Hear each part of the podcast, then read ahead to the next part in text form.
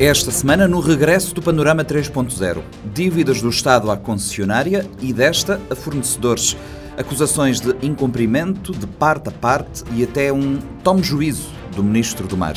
Com a Cabo Verde Interilhas no topo da atualidade, o presidente do Conselho de Administração da empresa e vice-presidente do grupo ET, Jorge Maurício, fala em entrevista exclusiva à Rádio Morabeza. Também nesta edição, a COP27, em análise pelo professor e filósofo Viriato Surmanho Marques.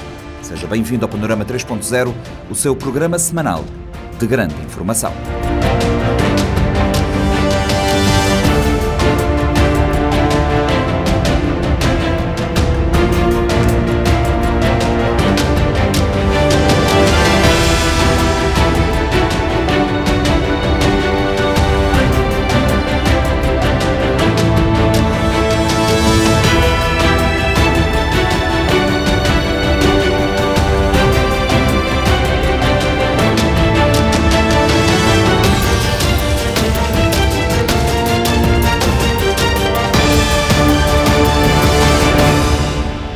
Convidado de hoje é Jorge Maurício, vice-presidente do Grupo ET, presidente do Conselho de Administração da Cabo Verde Interilhas, não o administrador executivo, a empresa tem outro administrador executivo, mas Jorge Maurício lidera o Conselho de Administração da CVI, que é a empresa concessionária do transporte marítimo Interilhas de passageiros e carga. Uma entrevista que acontece num momento, Jorge, muito obrigado pela disponibilidade e por estar aqui hoje, uma entrevista que acontece num momento particularmente relevante, onde muito se tem discutido as ligações marítimas eh, interilhas, onde há muitas perguntas no ar e, e onde naturalmente há esclarecimentos eh, para serem uh, prestados. Jorge, as últimas semanas, talvez até os últimos meses, têm sido marcados por muitas uh, acusações, muitas notícias na praça pública relativas ao contrato de concessão. Uh, em que ponto é que estamos exatamente uh, da execução do contrato? Em que ponto é que nos encontramos no meio de toda esta discussão e debate público que tem acontecido? Muito bom dia, muito bom dia Nuno, muito obrigado também para, por nos dar esta, esta oportunidade de, de falar um bocadinho e partilhar muita informação que às vezes é, é, é necessária para uh, o, o, melhor enquadramento do momento da, Cabo Verde Interilhas. Como sabe, uma empresa uh, nova que começou a operar há apenas três anos, uh, a implementar um sistema novo, um sistema que não existia, um sistema de serviço público de transporte marítimo de passageiros e mercadorias.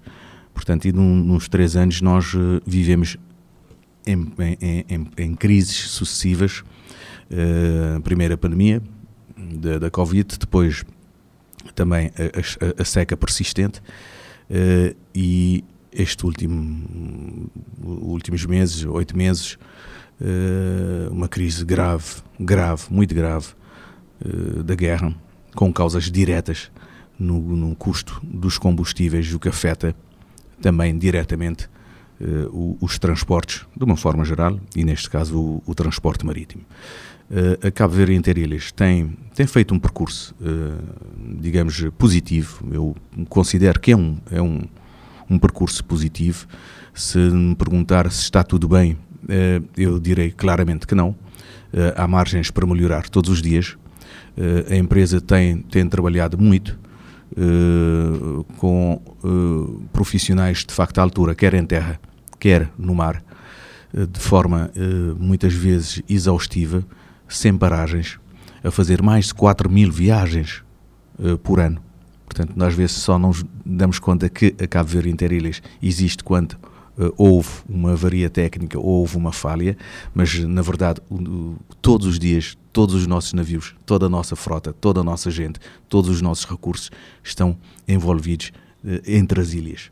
Portanto, isto é, é, um ponto importante. Nós também temos de, de ver que nos três anos a empresa já transportou mais de 1 milhão e 500 mil passageiros. Portanto, isto também é, é, é obra de haver um sistema funcionar. Porque se o sistema não, não funcionasse, de facto era impossível termos mais de 4 mil uh, viagens por ano. Já fizemos cerca de 13 mil viagens desde o início, mais de um milhão e meio de passageiros, como eu disse, e mais de um milhão de toneladas de mercadorias entre as ilhas. De facto, isto demonstra que há um sistema e que está ainda uh, em fase inicial, é verdade, temos de, de melhorar todos os dias uh, e nos últimos tempos tem sido muito difícil. Tem sido muito difícil por várias e várias razões.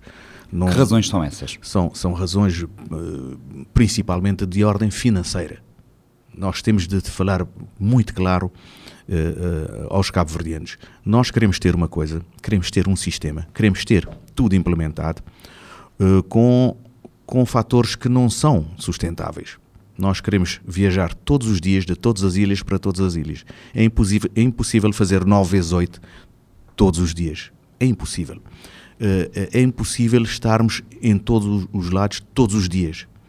Uh, mas temos um modelo operacional que já foi testado, está a funcionar, funciona bem, com algumas ressalvas, como é óbvio, quando, quando há uma, uma varia técnica, são causas que ultrapassam as pessoas, portanto, a gestão, uh, o sistema, e, isto acaba por trazer também algumas, algumas dificuldades. Mas, principalmente, o desequilíbrio económico-financeiro da concessão é o ponto-chave. E a que é que se deve esse desequilíbrio económico-financeiro? O desequilíbrio económico-financeiro tem a ver exatamente com uh, uh, o pagamento das indemnizações compensatórias, que não são feitas também a tempo e que não são feitas uh, de forma adequada. Uh, isto provoca uh, uma aflição terrível da tesouraria da empresa, o que dificulta, muitas vezes, até o cumprimento da própria programação. Estamos a falar de que valor neste momento? eu não, não gostaria de, de, de, avançar números neste momento, de facto, porque isto tem sido, tem sido muito, muito discutido. Aqui importa realçar uma coisa o Estado de Cabo Verde, através do Governo, estamos a trabalhar ao mais alto nível com o Governo. E o Governo tem sido muito, muito aberto a resolver praticamente todas as questões. Estamos numa fase boa, estamos a negociar todos os dias, uh, temos uh, uma equipa de, de trabalhos também uh, a trabalhar neste sentido e vamos ultrapassar as dificuldades. Vamos ultrapassar desde o ponto de vista uh, operacional, aqui é importante é garantir estabilidade, é estabilizar a concessão, porque nós estamos a viver períodos difíceis. Uh, Vou-lhe dar só, para, para, termos uma noção, a ordem de grandeza de números, uh, o, o, ano de 2022, com o aumento dos combustíveis, vamos gastar qualquer coisa, qualquer, um, a volta de 5 milhões de euros. Portanto, mais de 500 mil contos só em combustível só para termos uma ideia de que valores nós estamos a trabalhar para manter um sistema a funcionar. Portanto, isto, se nós não tivermos sempre uh, uma tesouraria à altura de honrar os nossos compromissos com todos os fornecedores, com os parceiros todos, uh, com os serviços portuários, com, os, com a reparação naval, com os afratadores de navios, porque os navios têm custos diários, também uh, é preciso ser pago, com os fornecedores de combustíveis, eh, tudo isto põe em causa e perturba o normal funcionamento da, da, da, nossa atividade. Em julho, o Grupo ET informou em, em, comunicado de imprensa que a dívida se situava nos 9 milhões e meio de euros nessa altura. O valor mantém-se nesta, nesta casa? Aumentou? Diminuiu? O que é que aconteceu desde então? Veja, o, o Grupo ETE tem feito um esforço enorme. Enorme para manter a tesouraria da empresa é manter a atividade. Mas tudo tem limites. Nenhuma empresa Quando consegue... diz um esforço enorme, enorme, significa o quê? O Grupo ET tem injetado capital de, na tesouraria da empresa? Tem feito injeção de dinheiro na tesouraria de, Cabo Verde Interilhas? O Grupo ETE tem injetado muito dinheiro na tesouraria da empresa. Depois, também como credor de valores, nomeadamente de fretamento de navios e de, de equipamentos, e também na compra de navios. Portanto, o Grupo ETE, neste momento, já investiu na Cabo Verde Interilhas mais de 15 milhões de euros. Portanto, estamos a falar em, hum, em, em escudos cabo-verdianos a volta de 1 milhão e, e 700 esses, mil esses 15, esses 15, 15 milhões incluem o quê? Inclui a compra de dois navios, porque em dois anos trouxemos dois navios, o navio Chiquim BL e o, e o navio Dona Tututa, uh, uh, inclui equipamentos da parte logística, porque é importante termos também, porque montamos de zero todo um, um circuito e, e, e um, um, projeto logístico para angariação de cargas, para consolidação de cargas, para distribuição. Eh, é preciso também, em terra, termos eh, equipamentos. Ou seja, isto, e depois também na própria tesouraria e como credora de, de, da própria empresa, como fornecedor nomeadamente no ofertamento de navios. Falou da, questão, falou da questão dos navios, que é, como sabe, também uma questão eh, que tem estado em cima da mesa. Porquê que os navios, nomeadamente o Dona Tututa e o Chiquinho, são propriedade do Grupo ET e não propriedade da Cabo Verde Interilhas? Sim, esta é uma questão interessante, é interessante porque a Cabo Verde Interilhas é uma empresa nova, tem três anos, tem uma composição de acionistas, como sabe, 51% do grupo ETE e 49% de armadores cabo-verdianos. Uhum. E a Cabo Verde Interilhas não tem tido capacidade financeira para adquirir navios. O grupo ETE fez um grande trabalho e prestou um grande serviço a Cabo Verde quando vai ao banco, pede financiamento, compra navios e os afeta à concessão. Grande trabalho, é negócio, não é? O grupo ETS está não. certamente a ganhar dinheiro com esse negócio. Não, não, não. Uh, antes, pelo contrário. Não está sequer a receber, neste momento, uh, os valores devidos de, de, dos afretamentos. Eu, a, a Cabo Verde pergunto... Ilhas não está a pagar os afretamentos ao, ao Não, a, nenhum, a, a, quase nenhum fornecedor. Isto é crítico. Uh, eu perguntaria uma coisa diferente. Se os navios não fossem do grupo ET, estavam ainda em Cabo Verde? Se fosse um outro fornecedor qualquer, já não estavam. Porque vinha o fornecedor. Porque a Cabo Verde Interilhas não teria capacidade de pagar uh, os financiamentos para a sua aquisição, é isso? Exatamente. E até hoje, a Cabo Verde Interilhas também não tem conseguido uh, uh, satisfazer as condições do mercado bancário para obter financiamento.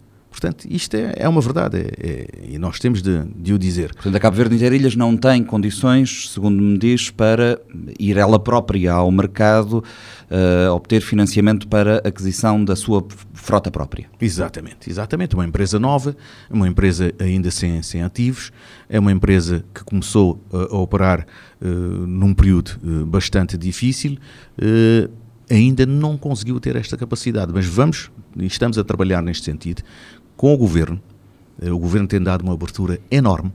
Nós estamos a trabalhar ao mais alto nível com o Governo para resolver esta questão financeira. A abertura é total, há um compromisso grande porque o Governo quer, quer apostar, quer desenvolver e quer manter o sistema de transportes marítimos em condições sustentáveis. Para ser sustentável é preciso que haja muitas coisas. É preciso que haja, de facto, eh, financiamento, é preciso que haja uh, dinheiro em tempo útil e é preciso que haja outras coisas, nomeadamente atualização tarifária. Uh, vejamos, o, o, o, tarifário de passageiro, uh, o último, foi de 2012. o tarifário das mercadorias, a, a última atualização, ocorreu em 2006. Uh, em termos também uh, simplificativos, é importante sabermos uma coisa. Nós pagamos 800 escudos numa viagem São Vicente Santo Antão, por exemplo. Desses, 30 escudos vão para a taxa de porto, 6 escudos para a taxa de regulação, resta ao, ao armador 764 escudos. Eh, é, é, basicamente metade daquilo que nós pagamos para ir da cidade do Mindelo ao aeroporto de táxi. Bem, o táxi leva 4 pessoas e o navio leva 400. Tá bem, é mas... uma conta um bocadinho arriscada de ser feita, Jorge. É, sim, não, não, não. Não, não podemos comparar o que não é comparável. Não, não é vamos comparar não. uma viagem de táxi com uma viagem vamos do navio sim. que leva 400 pessoas. Vamos sim. Para o aeroporto tens 5 litros de, de combustível, 500 escudos para, para, para, de gastos, uh, uh, amortização diária de um carro se calhar custa 10, 10, 10 mil escudos, uh, um, um, um, carro que custa 2 mil, 2 mil contos, um, um, um, navio custa 15 milhões de euros, custa 1 milhão e meio de contos. E para o ter todos os dias a operar, custa 700, 800 ou 900 contos. Mas os preços eram estes quando o Grupo ET aceitou a concessão dos transportes marítimos? Eram, eram, mas sempre Era numa perspectiva. Esta, estas eram as condições. Eram, e foi sempre numa perspectiva também de, de as atualizar. Por isso é que neste momento estamos a trabalhar, já há uma grande abertura, já há um reconhecimento também do governo. Para que os passageiros passem a pagar mais. Sim, é, é, temos de aplicar o princípio do utilizador-pagador. Portanto, nós queremos ter uma coisa, mas teremos que conseguir manter esta coisa. Queremos ter um sistema de transporte a funcionar em pleno, mas não queremos pagar para isto. Portanto, esta equação não é possível ter um sistema bonitinho a operar com viagens, 4 mil e tal viagens por, por, por, por ano, não ter uma tarifa compatível e não ter uma compensação indemnizatória. Então, mas a a afinal a rota São Vicente-Santo Antão não é rentável? Não, não, não. As rotas não são rentáveis porque tu tens um contrato e tu tens de cumprir todos os dias. Quer haja passageiros, quer não haja. Quer haja carga, quer a, ro a rota São Vicente Santo Antão sempre teve muito movimento e deu muito Sim, dinheiro. É a rota, é a rota, é a rota mais, mais equilibrada neste momento, mas poderia ser, poderia ser ainda, ainda melhor. Mas nós temos um sistema de nove ilhas, portanto, a maior parte de, de, de, das rotas são deficitárias. Portanto, isto depois no cômputo geral... Mas não é aí que entra a indemnização compensatória? É aí que entra a indemnização compensatória, mas ela deve ser feita em tempo útil. Se não for feita em tempo útil, também nenhuma empresa consegue. Deve ser feita no sentido, o, o Estado, o Governo deve pagar a indemnização em tempo útil. Exatamente, exatamente. Uh, uh, só para, eu já percebi que não quero dar uh, grandes dados em relação aos valores, eu percebo isso. O, o, Estado já pagou alguma coisa da indemnização compensatória desde o início da concessão ou continuam não. à espera de receber alguma coisa que seja? Não tem pago, não tem é proporcionalmente pago Okay. Em relação... Paga menos do que aquilo Exatamente. que na realidade deveria pagar. Exatamente. Eu ouço, ouço falar, Jorge, um, em relação às, às negociações que estão em curso com o Governo, uh, noto que tem um tom cordial e de, uh, esperançoso em relação a essas, ao desfecho dessas negociações. Isto é um bocadinho contrário uh, em relação ao tom dos últimos dias. Que, que, interpretação eh, é esta então do que, do que se está a passar? Nós ouvimos declarações uh, há dias uh, do Ministro do Mar que vão um bocadinho em contraciclo com o tom que trouxe aqui para a nossa entrevista. não, eu a minha interpretação é completamente diferente. Eu sou construtivo. Eu acho que este projeto é um dos projetos mais importantes de Cabo Verde dos últimos tempos é um projeto que não deve nunca falhar. Deve haver uma junção de esforços, de pessoas e de recursos, mas de todos, para que haja um sistema marítimo uh, uh, interilhas a funcionar. Uh, e eu digo-lhe daquilo que eu vivo todos os dias. Portanto, eu estou, nós, quando eu digo eu, nós, a empresa, está a trabalhar com o governo diariamente e ao nível alto e as negociações também do, do, do, contrato de concessão, a abertura das partes, várias coisas já foram resolvidas, várias, e nós estamos todos os dias a trabalhar. Uh, eventualmente, ainda hoje à tarde, vamos ter mais uma reunião, uhum. teremos outra na quarta-feira, e estamos a trabalhar neste sentido. E ao mais sentido, alto nível. Ao mais alto nível, num sentido construtivo, num sentido uh, de, das partes encontraram soluções, porque isto é, que, isto, é, isto é que é importante, é procurarmos pontos de equilíbrios para, neste momento, estabilizarmos uh, a concessão e depois entrarmos numa rota de sustentabilidade também das, das, da, da, da, própria operação. Portanto, neste momento, o, que, o foco, o que caracteriza, uh, uh, digamos, a dificuldade da concessão é o desequilíbrio económico-financeiro. Portanto, não é uma questão operacional, não é uma questão técnica, não é uma questão de gestão, não é uma questão de, de, de vontade uh, de, dos operacionais, não. A vontade existe, uh, as partes estão empenhadas e nós estamos muito, muito satisfeitos com a postura neste momento e a abertura da equipa de, de, de, negociação e do governo ao mais alto nível. O cenário de ruptura uh, está afastado neste momento ou, ou, é algo que está em cima da mesa? Eu, quando falo de ruptura, digo acabar a concessão, uh, Cabo Verde Interilhas deixar de existir como a conhecemos, o Grupo ET desinteressar-se e, portanto... Não, isto nunca esteve em cima da mesa. Isto é um cenário, é um cenário muito, muito eh, longe da, da, realidade. Bem, se a empresa se tornar definitivamente insustentável, deixa de ter condições para operar. Se os fornecedores uh, deixarem de prestar serviços, se uh, a empresa não tiver tesouraria suficiente para manter os postos de trabalho e os navios a funcionar, na verdade, não neste, é um cenário assim tão impossível. Neste contexto, sim, mas quando há vontade política, será possível resolver. É, Portanto, Esse... Há uma vontade e há uma abertura clara do governo ao mais alto nível para estabilizarmos a concessão e para garantirmos a sua sustentabilidade e uh, ganharmos outra vez o equilíbrio económico-financeiro da concessão. Essa estabilidade económica-financeira consegue-se através da regularização das dívidas e de uma mexida uh, tarifária. Parece-lhe que é por aqui. Estou a deduzir isto por aquilo que, sim, sim, que me foi dizendo ao longo da entrevista. Claramente, isto é uma equação que tem fatores eh, muito claros. Há uma operação, custa X, ela é deficitária, deve ser compensada do ponto de vista da indemnização compensatória. Depois, a indemnização compensatória pode ser mais ou menos em função daquilo que o tarifário também puder ser. Ou seja, se nós tivermos mais tarifa, teremos menos indemnização compensatória. Quanto maior for o tarifário, mais real e mais ajustado ao mercado, menor será a indemnização compensatória. Mas o Estado tem também consciência de que é necessário atribuir a compensação. Porquê? Porque cabe ao Estado garantir a coesão ter territorial do país, garantir a mobilidade, garantir a, a, a, a, rápida circulação de pessoas e bens. Mas, vejamos, nós também não estamos num Estado propriamente com, com, com recursos ilimitados.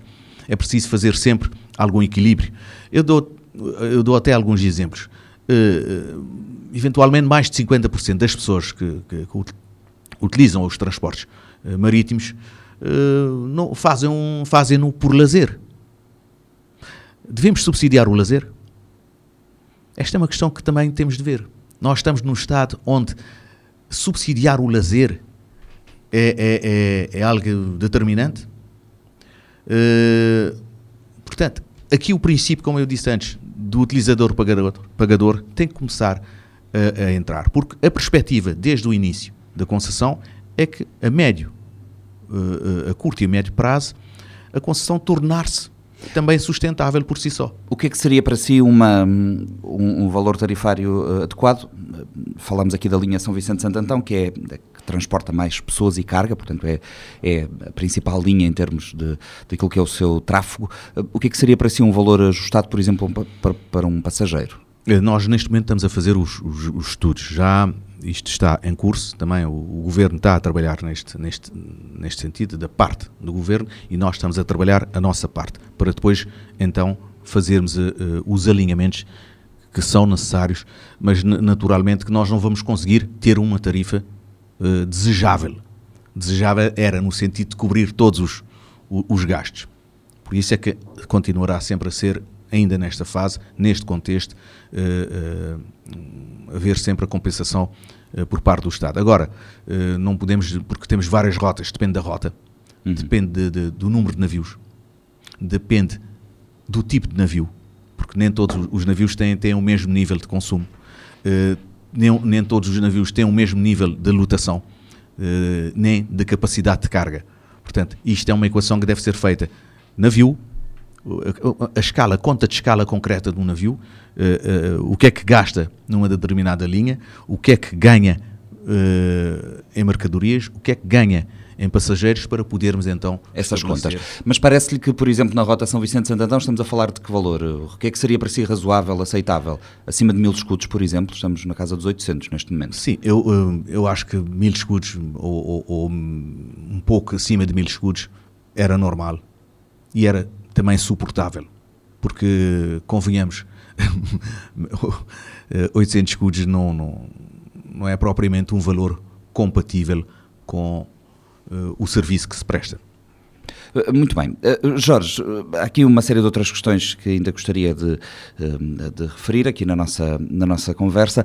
Uma das quais diz respeito, falou agora da questão do, dos navios e certamente que hum, temos gente, e falou da, do consumo dos navios e do tipo dos navios, e certamente que quem nos ouve pensou assim, bem, mas os navios deviam ser mais novos e não são. Continuamos ainda a operar com navios que estão para lá daquilo que se dizia na altura da concessão que seria a idade média dos navios.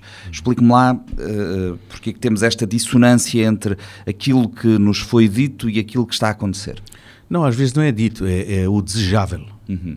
O desejável, eu também, se, se, conseguisse ter um Ferrari ou um Rolls Royce. Mas isto não estava, mas estava no contrato de concessão. Não, não, não. não, nos, não nos termos do concurso. Nos termos do concurso não, não se fala em navios novos. Fala-se em navios até 5 anos não, ou não, qualquer coisa deste género, não? Recorde-me lá então o que é que está no, papel e depois poderemos está, ir. Está longe, poderemos longe disso.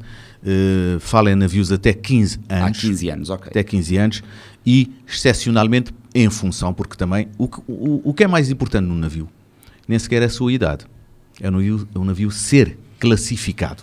Uhum. É ter a classe, interna, por, por, a classe através de uma sociedade classificadora internacional. Uhum. Portanto, um navio classificado uh, e, que, e que tem a manutenção também regular está à altura. Agora, isto depende. Nós queremos ter um navio novo, novo custa uh, 2 milhões de contos.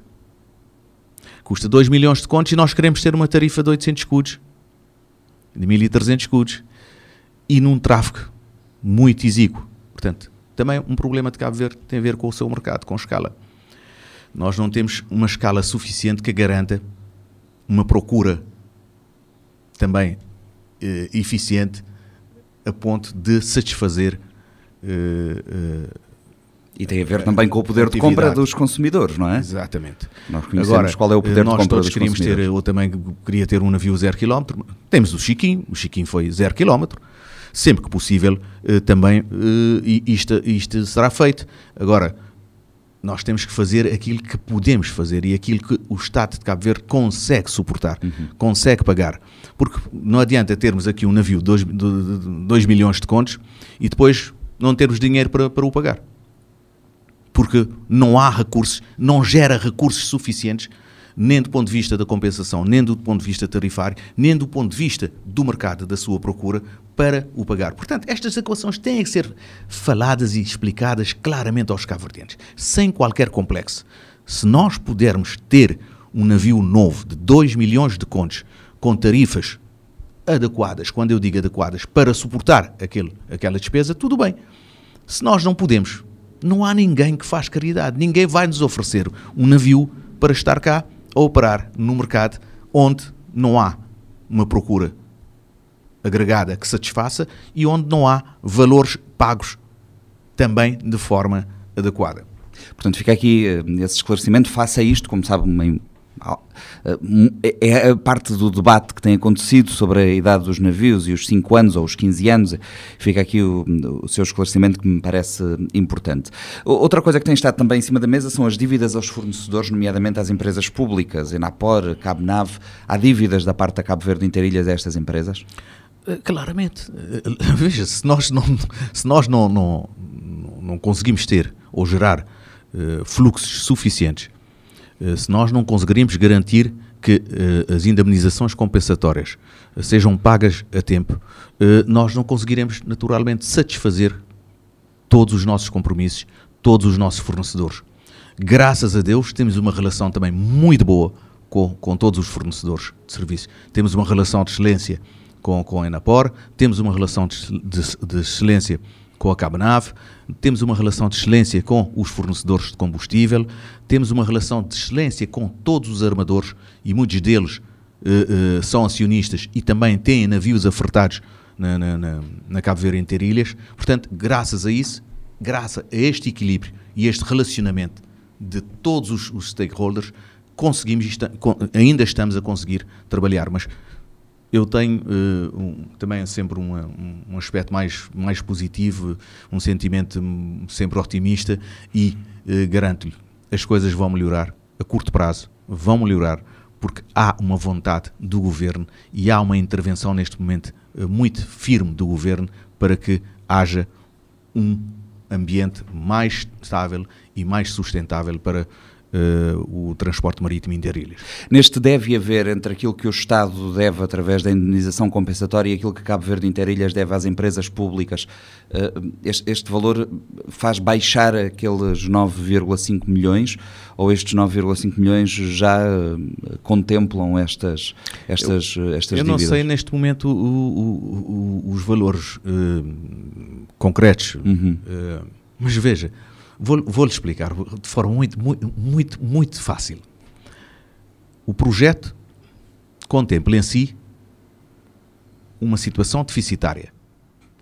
Por ser deficitário, porque há várias linhas deficitárias, o Estado comprometeu-se, através do contrato de concessão, a entrar com uma compensação, o que nós chamamos de indemnização compensatória para garantir o serviço, o serviço público. cobrir os déficits operacionais. O serviço público. Portanto, esta empresa não gera, neste momento, não gera fluxos sedentários de tesouraria. Ou seja, todo o dinheiro que nós não temos ou que temos ainda por receber são de fornecedores.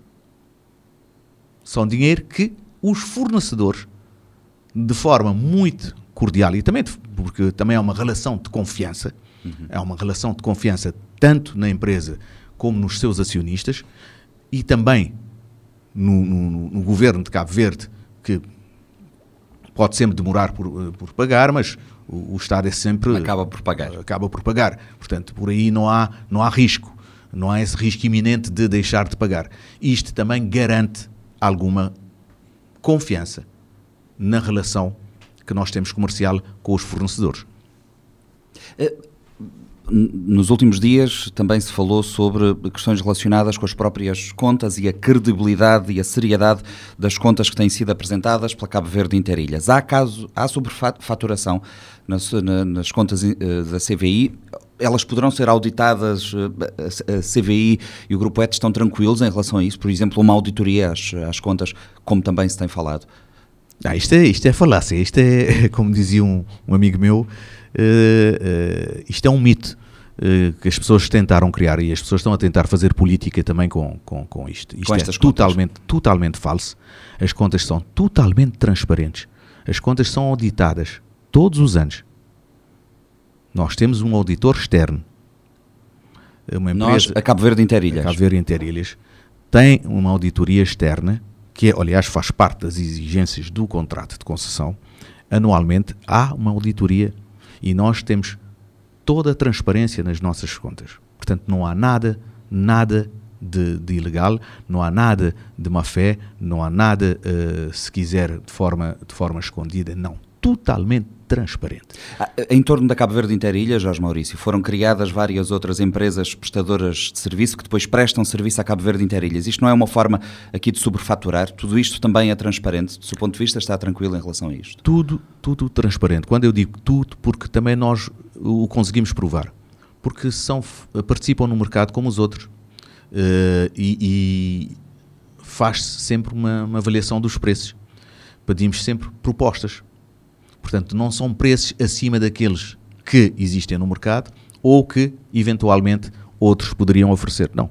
São preços compatíveis, são preços competitivos e, quando assim é, nós temos que garantir não só uma relação de confiança e, e prestar bem o serviço com a qualidade que nós queremos e em tempo que nós queremos, a um preço melhor do que estarmos na dependência, muitas vezes, de um terceiro que não presta um bom serviço, que não presta um serviço de qualidade e que muitas vezes a preços superiores. Portanto, é uma, é uma, é uma relação totalmente uh, transparente. Nós apresentamos e temos feito até auditorias dos chamados preços de transferência uh, entre empresas do mesmo grupo.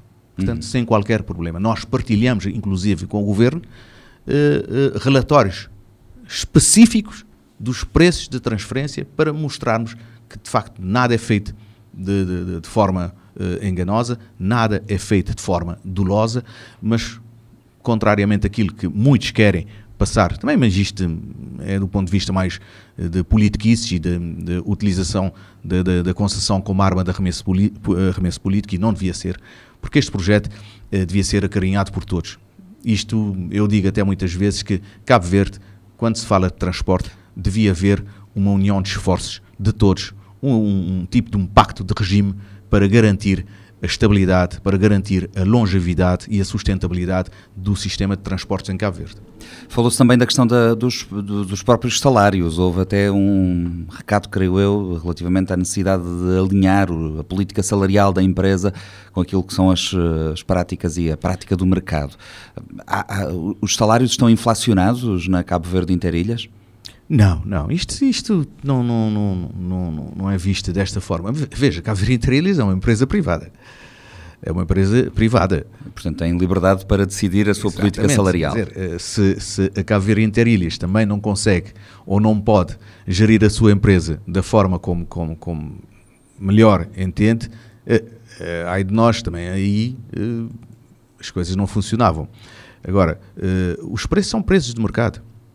Uh, veja que em relação a tripulantes, por exemplo, uhum. uh, muita em, em, em, determinados momentos não tínhamos e não temos gente suficiente em Cabo Verde. Não há tripulantes suficientes. É preciso que os navios operem. Há armadores aqui em Cabo Verde que pagam muito mais do que a Cabo Verde Interilhas. Principalmente quando se trata de pessoal qualificado. Oficiais. Oficiais uhum. de, de, de, ponte e de máquina. Ou seja, não há uh, uh, nada para além daquilo que é. Agora, nós não podemos estar submetidos a um, uma portaria do governo que estabelece uh, valores para os gestores públicos. Porque não é o caso. Porque não é o caso. Portanto, esta que é a parte que convém ser explicada e que as pessoas têm de, de perceber. Uh, agora, se me perguntar, uh, nós temos valores exorbitantes? Não temos. Temos valores do mercado, porque também senão não temos gente capacitada para trabalhar e para estar nos nossos navios. E, e quanto ao pessoal de terra, nomeadamente cargos de gestão? Não, não. Em cargos de gestão também não há nada de. Olha, vou-lhe dar um exemplo concreto. Eu não, não tenho salários na, na, na Cabo Verde Interilhas. O meu salário é do grupo ETE. Portanto, eh, eu, como representante do grupo ETE em Cabo Verde, como vice-presidente do grupo ETE em Cabo Verde, o meu salário vem diretamente do grupo ETE. Eu trabalho eu, eu, eu não, trabalho na Cabo não é imputado à Cabo Verde. Exatamente. Portanto, eu, eu, faço o meu trabalho uh, pro bono. Porque em representação, sim, do acionista maioritário, mas sem qualquer tipo de remuneração. Eu não estou a onerar uh, os custos da administração por causa disso. Muito bem, eh, calculo que perceba porque é que lhe estou a colocar todas estas questões, porque são exatamente as, as questões que têm estado na praça pública e, portanto, é uma boa oportunidade para as esclarecermos e para vos ouvirmos também sobre isto. Eh, estamos eh, no final da nossa entrevista, Jorge Maurício. Eu queria, contudo, esclarecer aqui mais duas outras questões. Na semana passada fomos confrontados com notícias relativas a alterações de horários e até de rotas. O que é que aconteceu? Porque é que de repente havia ali alterações na rota Fogo Brava e depois foi reposto, porque é que afinal não havia voos, uh, não havia voos, perdão, não havia viagens para uh, São Nicolau, uh, também não há voos para São Nicolau muitas vezes, é verdade, mas no caso estamos a falar das ligações marítimas. Estas mexidas foram porquê? São, são pequenos ajustes que por vezes são necessários. Por vezes são necessários. Não, se me perguntar se é de facto razoável, não é. Se deviam acontecer, não deviam. agora, nós temos que encarar a nossa realidade. Foram ou não foram uma forma de pressionar o governo uh, e de não causar de aqui uh, ruído? Não, não de todo. Eu digo-lhe não de todo, porquê? Porque nós estamos a trabalhar com o governo todos os dias. Uh, e, e, temos um nível de relacionamento fantástico.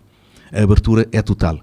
O, o, o, as negociações estão a decorrer de uma forma muito positiva, muito construtiva. De boa fé. De boa fé. Não há da parte uh, de, de, de, da Cabo Verde Interilhas, nem dos seus acionistas, qualquer tipo de, de, pressão ou de chantagem ou de condicionamento. Longe disso. Uh, nós não, é, não é a nossa forma de estar no mercado, uh, não, não são os valores que nós temos enquanto, enquanto gestores e enquanto empresa e enquanto grupo. Portanto, não, estes valores não passam, não estão connosco, não fazem parte do nosso dia a dia.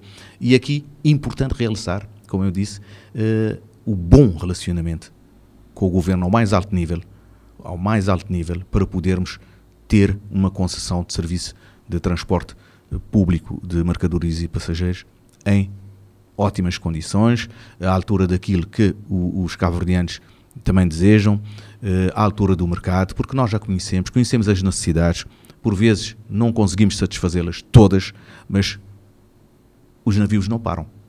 Estão todos os dias nos mares de Cabo Verde, com uh, a nossa tripulação muitas vezes em situação de exaustão, em situação de dificuldade para cumprir. Não sei se também. me deixa muito tranquilo que me diga que temos tripula tripulações em situação de exaustão. Eu não sei se quer estar no navio onde a tripulação está exausta. Uh, uh, exausta num, num sentido de, de depressão, porque é diário e, e não paramos. Agora, nós cumprimos tudo aquilo que é ou que são as regras de segurança. Nós somos uh, a única companhia em Cabo Verde a implementar o ISM Code, portanto, o, o, o instrumento de, de, de, segurança para navios. E nós cumprimos também os horários de descanso da tripulação, porque, porque mas mesmo assim poderiam ser mais. Porque, é por exemplo, é diferente um navio que não para do que um navio que faz uma rota e fica uma semana no porto. Ou que faz, ou faz uma deslocação e fica 48 horas no porto. Agora, um navio que fica sempre uma hora no porto, duas horas no porto e está sempre a mexer, sempre a navegar, uh, exige mais de um tripulante, é verdade. Exige. Uh, quer queiramos, quer não. Uh, daí a necessidade de, de ter, aliás, de eu ter falado em termos de exaustão. A exaustão em termos Nesse operacional. Sentido. É no sentido, de facto, operacional, é no sentido de garantirmos que tudo o que está no contrato de concessão seja cumprido. No ano passado cumprimos 105% daquilo que o contrato prevê, em termos de linhas. Portanto, é, é de facto algo a realçar. Está, portanto, otimista em relação ao desfecho destas negociações e eh, em relação à continuidade da Cabo Verde Interilhas e à operação que está a realizar? Eu sou um otimista por, por natureza, aliás, também como, como gestor eu não podia ser diferente, eu tenho que sempre ter uma, uma motivação uh, adicional. Mas o que mais me motiva, o que mais me garante é que as partes todas estão interessadas em que isto seja uh, uh, feito de forma sustentável, de forma duradoura. Nós já fizemos três anos, se nós fizermos o balanço, os três anos não são iguais ao, ao período anterior. Cabo Verde não tinha um sistema montado, não tinha um sistema com, com rotas definidas, não tinha um sistema uh, uh, com, com horários. Hoje há atrasos, como disse um, um, um outro, há atrasos porque há horários. Antes não havia não havia horários. E na falta de horários, as pessoas ficavam à espera quando é que havia navio. Hoje, há dias, há programas. Se me perguntar se o programa pode ser uh, uh, num período superior, sim, estamos a trabalhar para isto, para que o programa tenha sempre um período uh, mais longo possível para permitir as, as pessoas, exatamente, as pessoas também fazerem o seu planeamento e havendo este contexto e com a abertura das partes todas, naturalmente vamos eh, fazer mais, eh, cumprir o, o, contrato e garantir mais 17 anos e depois, eventualmente, fazer mais. Quando é que acha que poderemos ter fumo branco destas negociações e quando é que acha que poderemos ter aquilo que já foi assumido, que é uma alteração neste contrato de concessão?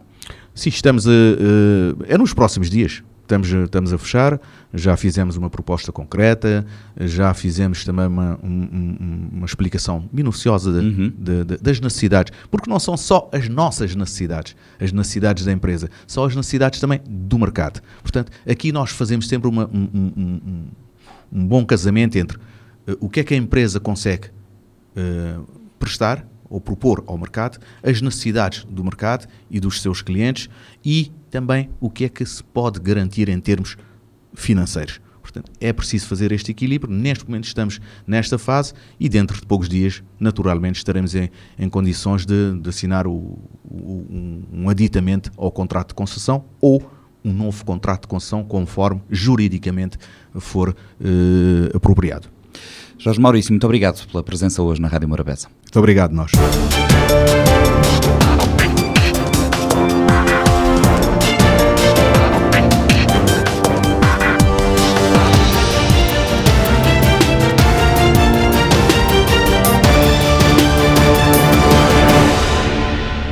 A COP27 teve início no dia 6, decorre até dia 18, em Sharm el-Sheikh, no Egito. O evento reúne cerca de 100 chefes de Estado e de Governo, de forma a encontrar soluções conjuntas para o combate às alterações climáticas, numa altura em que é quase certo que o mundo vai mesmo aquecer 1,5 graus nos próximos 5 anos.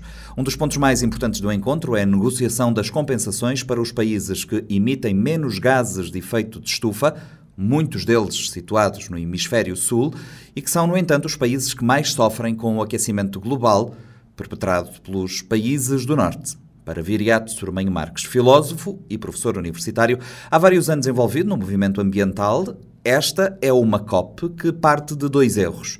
Primeiro, a ideia de uma ajuda dos países industrializados aos países do Sul, que deveria ser substituída por uma cooperação efetiva depois, a negociação de emissões que hoje em dia, na sua opinião, já não faz sentido. A entrevista é conduzida pela RFI, um conteúdo licenciado para a Rádio Morabeza. Eu acompanho este processo desde o seu início e, e realmente as minhas expectativas uh, em relação a esta COP27 são, são nulas, não é? Eu penso que há aqui dois erros uh, fundamentais de concepção que continuam presentes desde o início do processo negocial climático, desde que a Convenção do Clima de 92 e que uh, também em Sharm el-Sheikh não vão, não vão ser corrigidas. Começaria talvez por aquele que se prende concretamente com a agenda desta reunião. Esta reunião vai ter uma agenda fundamentalmente sobre as perdas e os danos, ou seja, o que está aqui em causa essencialmente é analisar os impactos negativos sobre os países em vias de desenvolvimento das alterações climáticas. Portanto, há aqui, digamos, uma consciência de que, embora as alterações climáticas sejam um processo mundial, global, a verdade é que existem países que são mais responsáveis e outros países que o são menos, e ao mesmo tempo existe, de certa forma, uma certa assimetria, ou seja, nós temos países como Moçambique, por exemplo, que tem um contributo para as alterações climáticas perfeitamente irrisório, praticamente indetetável, e que é um dos países que mais sofre as consequências das alterações climáticas. Em contrapartida, os países mais desenvolvidos, os países industrializados há muito mais tempo, como a Europa ou os Estados Unidos, têm um contributo gigantesco para as alterações climáticas, também têm muitos impactos, mas têm capacidade económica para diminuir os danos causados à sua população. Portanto, o tema da COP27 é um tema muito antigo, todos os anos nós temos este tópico na agenda, mesmo que não seja no centro da agenda, que é o dever dos países que há mais tempo têm impacto na atmosfera e no clima em relação àqueles países que, no fundo, não têm os benefícios e só têm as consequências negativas. Ora, qual é o erro de concepção? O erro de concepção é que, de alguma forma, e nós encontramos isso até nos próprios nos apelos que são feitos das ONGs ou secretário-geral da ONU, fazendo um apelo. No fundo, o apelo cria um quadro de assimetria entre os países desenvolvidos e os países uh, não desenvolvidos ou em vias de desenvolvimento, em que os primeiros, os países desenvolvidos, têm, digamos, uma. São, há um apelo para que tenham a caridade, não é? Portanto, a boa vontade, para que sejam generosos. Ora, isto é uma visão totalmente falseada da realidade. Ou seja, nós olharmos bem a situação atual, nós temos o mundo dividido em duas partes. Temos os países da OCDE, os países historicamente, que são industrializados há mais tempo, e a não OCDE. E o que nós vemos é o seguinte, historicamente, as emissões que estão a causar as alterações climáticas pertencem ao pelotão dos países da OCDE. Mas o presente e o futuro, as emissões uh, anuais, já são maioritariamente dos países não OCDE. Ou seja, países como a China, como a Índia, se não existir uma verdadeira cooperação obrigatória entre o Norte e o Sul, os desenvolvidos e os não desenvolvidos, vão industrializar-se usando o quê? Usando os combustíveis fósseis endógenos, que essencialmente são, para muitos destes países, o carvão e, e o gás natural e, e o petróleo. É? Mas, sobretudo, o carvão. A Índia, por exemplo, é um país que tem uma grande riqueza de carvão, a China também tem. O, o erro de concepção é apresentar a negociação como sendo, digamos, um apelo à generosidade dos ricos para com os pobres. Este erro, não é? Deriva, deriva do primeiro. Este, eh, de um erro ainda mais profundo, que é a total incompreensão do que é que está em causa. O que é que está em causa nas alterações climáticas? De acordo com as negociações climáticas, o que está em causa é uma negociação entre os países poluidores. Fazer com que países e empresas que efetivamente tinham feito alguma modernização tecnológica vendessem a outros países os direitos de emissão que não iam, que não iam utilizar. Esta concepção da negociação climática como um clube de poluidores é de um erro gritante, porque a temperatura média do planeta não depende só das emissões de CO2. Depende do estado da criosfera, depende, por exemplo, do estado das florestas, da biodiversidade, do tipo de agricultura que se pratica, do estado dos oceanos, ou seja, depende de um conjunto de fatores fundamentais que têm a ver com os diferentes subsistemas do nosso sistema Terra. E o que acontece é que este quadro negocial esquece completamente a necessidade de ter todos os países que têm grandes áreas de biodiversidade, que têm, vou usar uma expressão que não gosto, mas que, enfim, é muito usada, capítulo natural. Esses países têm que estar na frente das negociações e esses países têm que ser compensados e nesta questão, na questão das compensações, como referiu, Moçambique é provavelmente um dos países que sofre mais com as alterações climáticas, sendo um dos países que polui menos. Estas compensações conseguem mitigar os efeitos nos países? Os danos e as perdas são totalmente grandes, não é?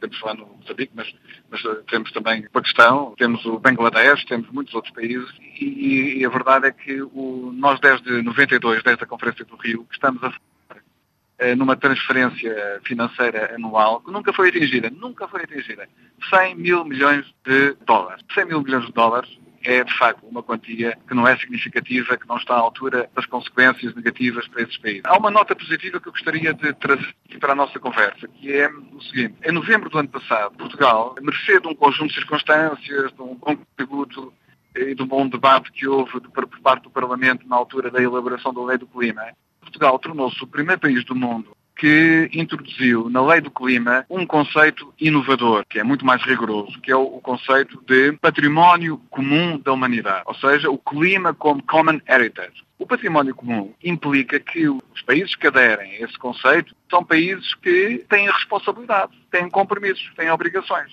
E uma das consequências que, que está a acontecer também, com grande participação da sociedade civil, é preciso redesenhar a forma como, por exemplo, no quadro da CPLP, dos países de portuguesa, eh, Portugal, Brasil e os países africanos e Timor, como é que nós poderemos aplicar mais corretamente e com mais eficiência e eficácia os fundos ambientais que sejam gerados justamente para quê? Para conseguir que o desenvolvimento desses países, nomeadamente Angola, Moçambique, eh, Guiné-Bissau, Timor, seja feito sem repetir os erros da industrialização do Ocidente e, por outro lado, que também esse dinheiro possa ser usado corretamente para indemnizar populações atingidas. Fala-se então nas presenças, teremos cerca de 100 chefes de Estado e de governo uh, no Egito, mas não está, por exemplo, Xi Jinping, o presidente do país uh, que polui mais no mundo. Esta ausência também diz bastante, não? A situação